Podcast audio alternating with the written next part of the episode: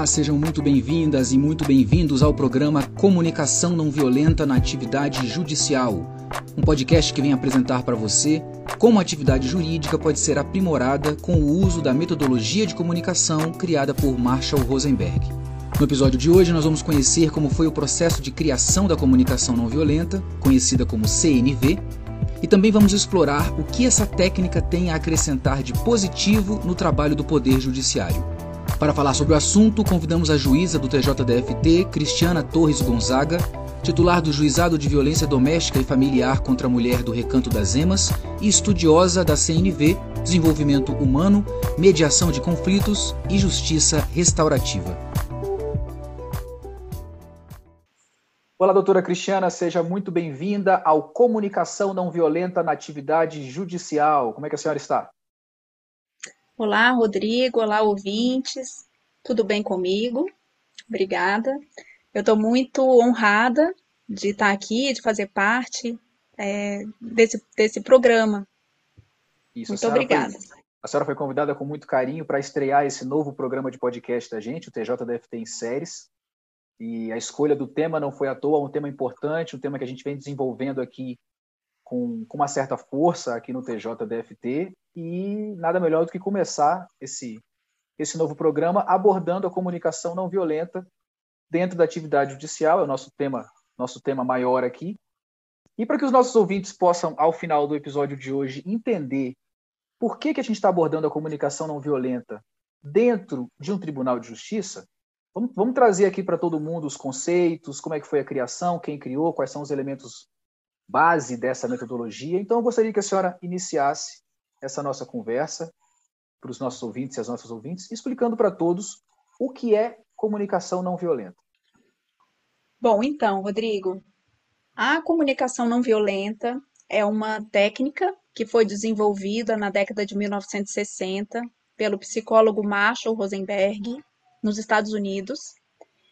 E, é, resumidamente, é uma, a gente pode conceituar como uma, como uma, uma habilidade de comunicação e de linguagem é, que tem o objetivo de fortalecer a nossa conexão com o que está presente dentro da gente e o que está presente no outro. É uma habilidade de. Ele usa muito esse termo também. É uma habilidade de nos mantermos humanos enquanto nos relacionamos né? Ou seja, é, é a comunicação que parte da, da vontade de se conectar com o que é importante para mim e o que pode ser importante para o outro na, na comunicação, né? Na, nas interações, nas relações. Então, é, resumidamente, esse pode ser um conceito que a gente pode usar para comunicação não violenta essa sua resposta já me dá uma, uma luz né, sobre por que falar de comunicação não violenta na justiça, essa questão da humanização, né, de nos mantermos humanizados. Acho que tudo isso é isso. importante, mas vamos deixar essa pergunta para o final. Doutora, como foi o processo de criação no sentido da, da inspiração? Né? O, o, o que, que, motivou, o que, que inspirou o Rosenberg a criar essa metodologia? Então, é, Rodrigo, nos, nos livros dele, ele conta várias histórias, várias experiências de vida dele, sabe? E ele narra que quando é, que desde muito pequeno é, chamou a atenção dele, sempre chamou a atenção dele, duas formas que ele percebia de comunicação.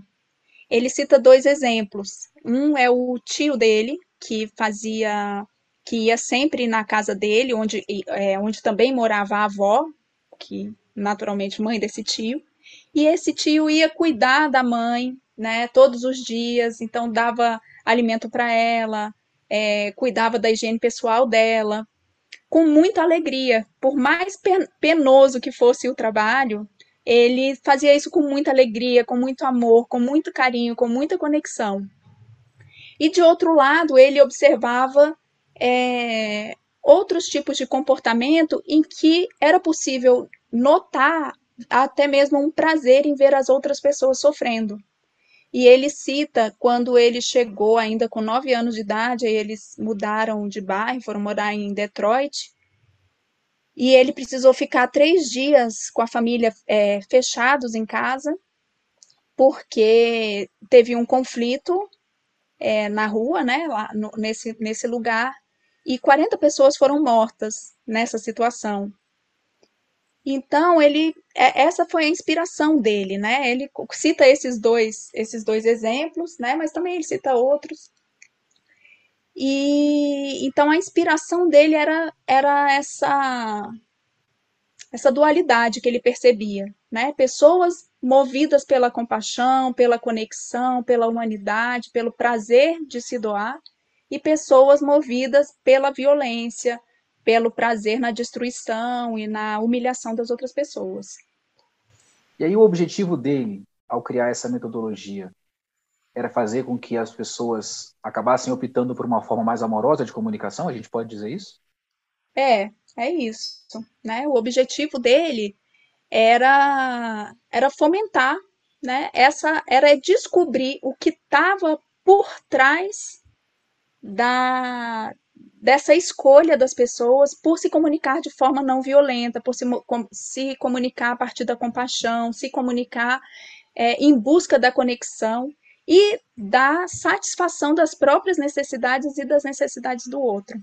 Então, validando, valorizando o que é importante para si mesmo e o que é importante para o outro.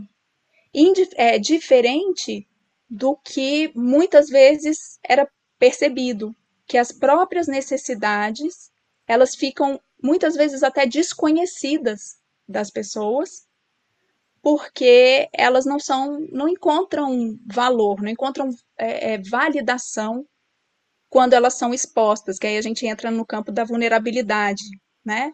Então, é, como, como fomos educados, criados, como criamos uma cultura em que entrar em contato com as próprias necessidades era visto como fraqueza, como é, é motivo de humilhação, né? Então, ele, o, o motivo dele era descobrir o que motivava é, determina, o comportamento de, um, de uma forma e o comportamento da outra forma, para que ele pudesse, então, a partir dessa descoberta, poder fomentar a comunicação que fosse essa comunicação não violenta.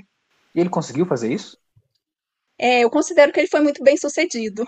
ah, ótimo, que ótimo. Nessa, nessa, nessa, nesse trabalho dele, muito bem sucedido ele, ele no princípio ele começou a, a, fazer isso de uma forma intuitiva, né? Então, na, nos atendimentos clínicos dele, ele buscava os, é, é, identificar junto com os pacientes onde estava a raiz das insatisfações desses clientes, né? Desses pacientes é, ele fazia isso sempre com foco na, no que era nesse, quais são as necessidades que estavam presentes dentro das insatisfações dos pacientes, ajudando eles a, a se conectarem com o que eles verdadeiramente precisavam e ajudando a identificar as estratégias que eles poderiam usar para a satisfação das próprias necessidades, sem machucar o outro, sem se machucar e sem machucar o outro. E, além disso, ele começou a, faz, a aplicar isso em mediações, né?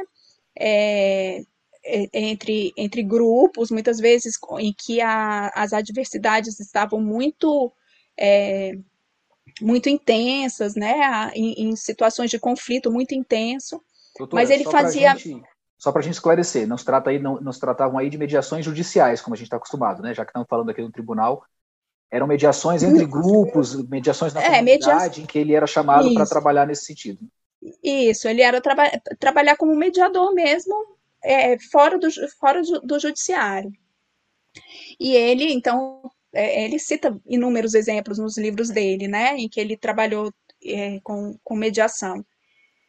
E ele o, aplicava o método nas, nas mediações também, e também fez muitos workshops, né, é, a, a, mostrando e aplicando a, a metodologia da comunicação não violenta. Então, eu considero que sim, né? E ele, ele faleceu em 2015. É, e na minha percepção, a comunicação não violenta ela está ficando cada vez mais é um, é um movimento crescente ainda, sabe? Tem é, as pessoas que, que se conectam mesmo com a comunicação não violenta e com todo o potencial que a comunicação não violenta oferece, elas podem experimentar mudanças significativas nas suas vidas, na forma de se relacionar.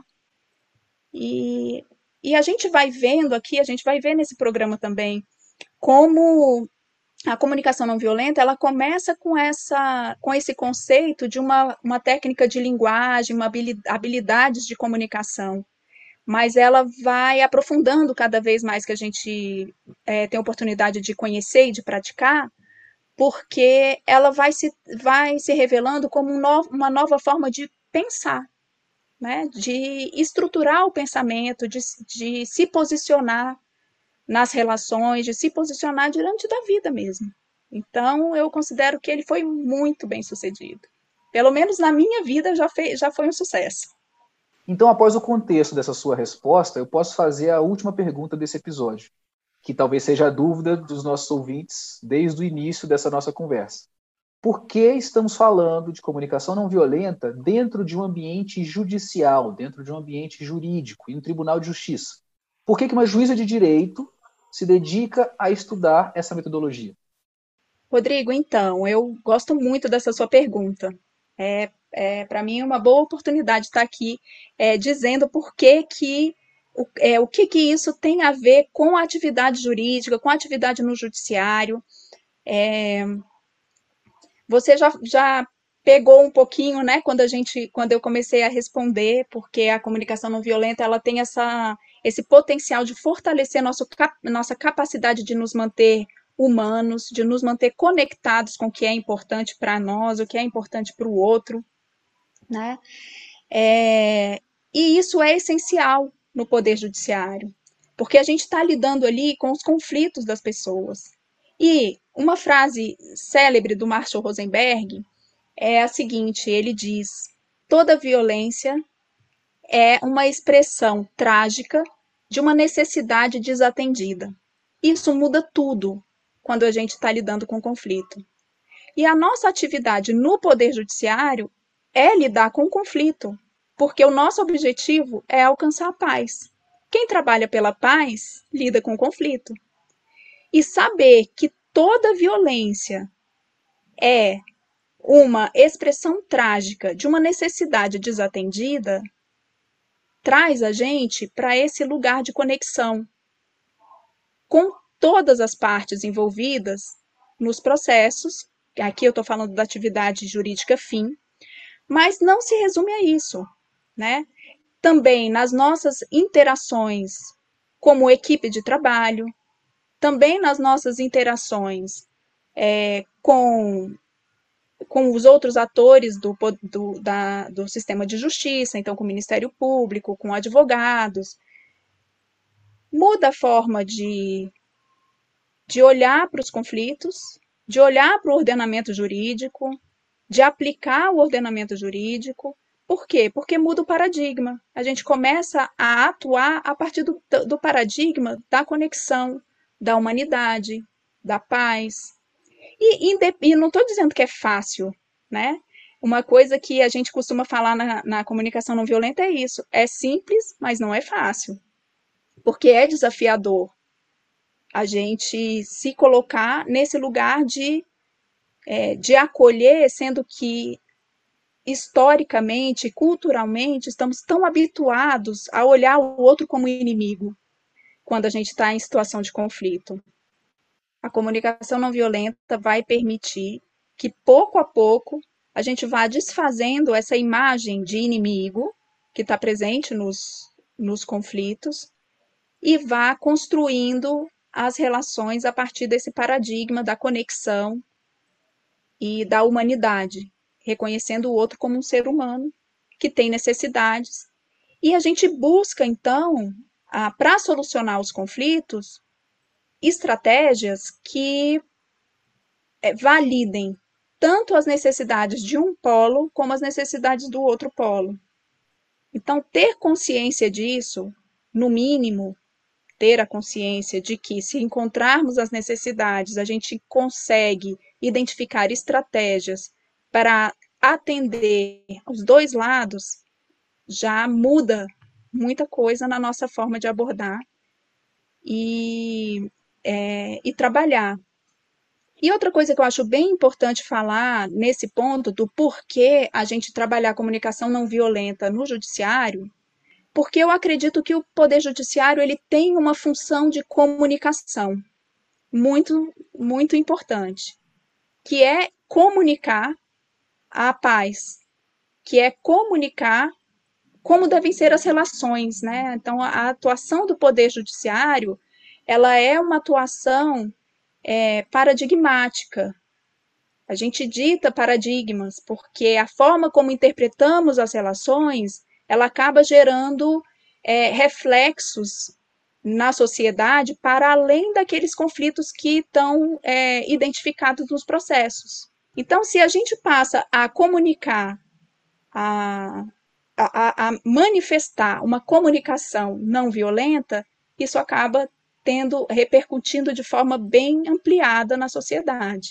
Então, acredito que é muito importante que nós, dentro do Poder Judiciário, e os outros atores também do sistema de justiça, né, que a gente esteja alinhado com a comunicação não violenta, porque isso tem pode ter uma repercussão muito grande, muito importante e eu acredito que muito efetiva. Doutora, muito, muito esclarecedora essa sua resposta. Espero que tenha ficado claro para todos os nossos ouvintes. É, já estou ansioso pelo próximo programa e queria lhe agradecer pela participação aqui com a gente hoje neste episódio. É isso, Rodrigo. A gente tem muita coisa para falar na comunicação não violenta e eu também estou muito feliz com essa oportunidade e também ansiosa para continuar aqui conversando com você. Muito obrigada e até a próxima. Esta é a primeira temporada do TJDFT em séries, uma produção da Assessoria de Comunicação Social do Tribunal, que apresenta temas e iniciativas relevantes da Justiça do Distrito Federal para a sociedade. No próximo episódio, vamos falar sobre como a comunicação não violenta pode ajudar as relações das equipes de trabalho. Obrigado por nos acompanhar e até nosso próximo encontro.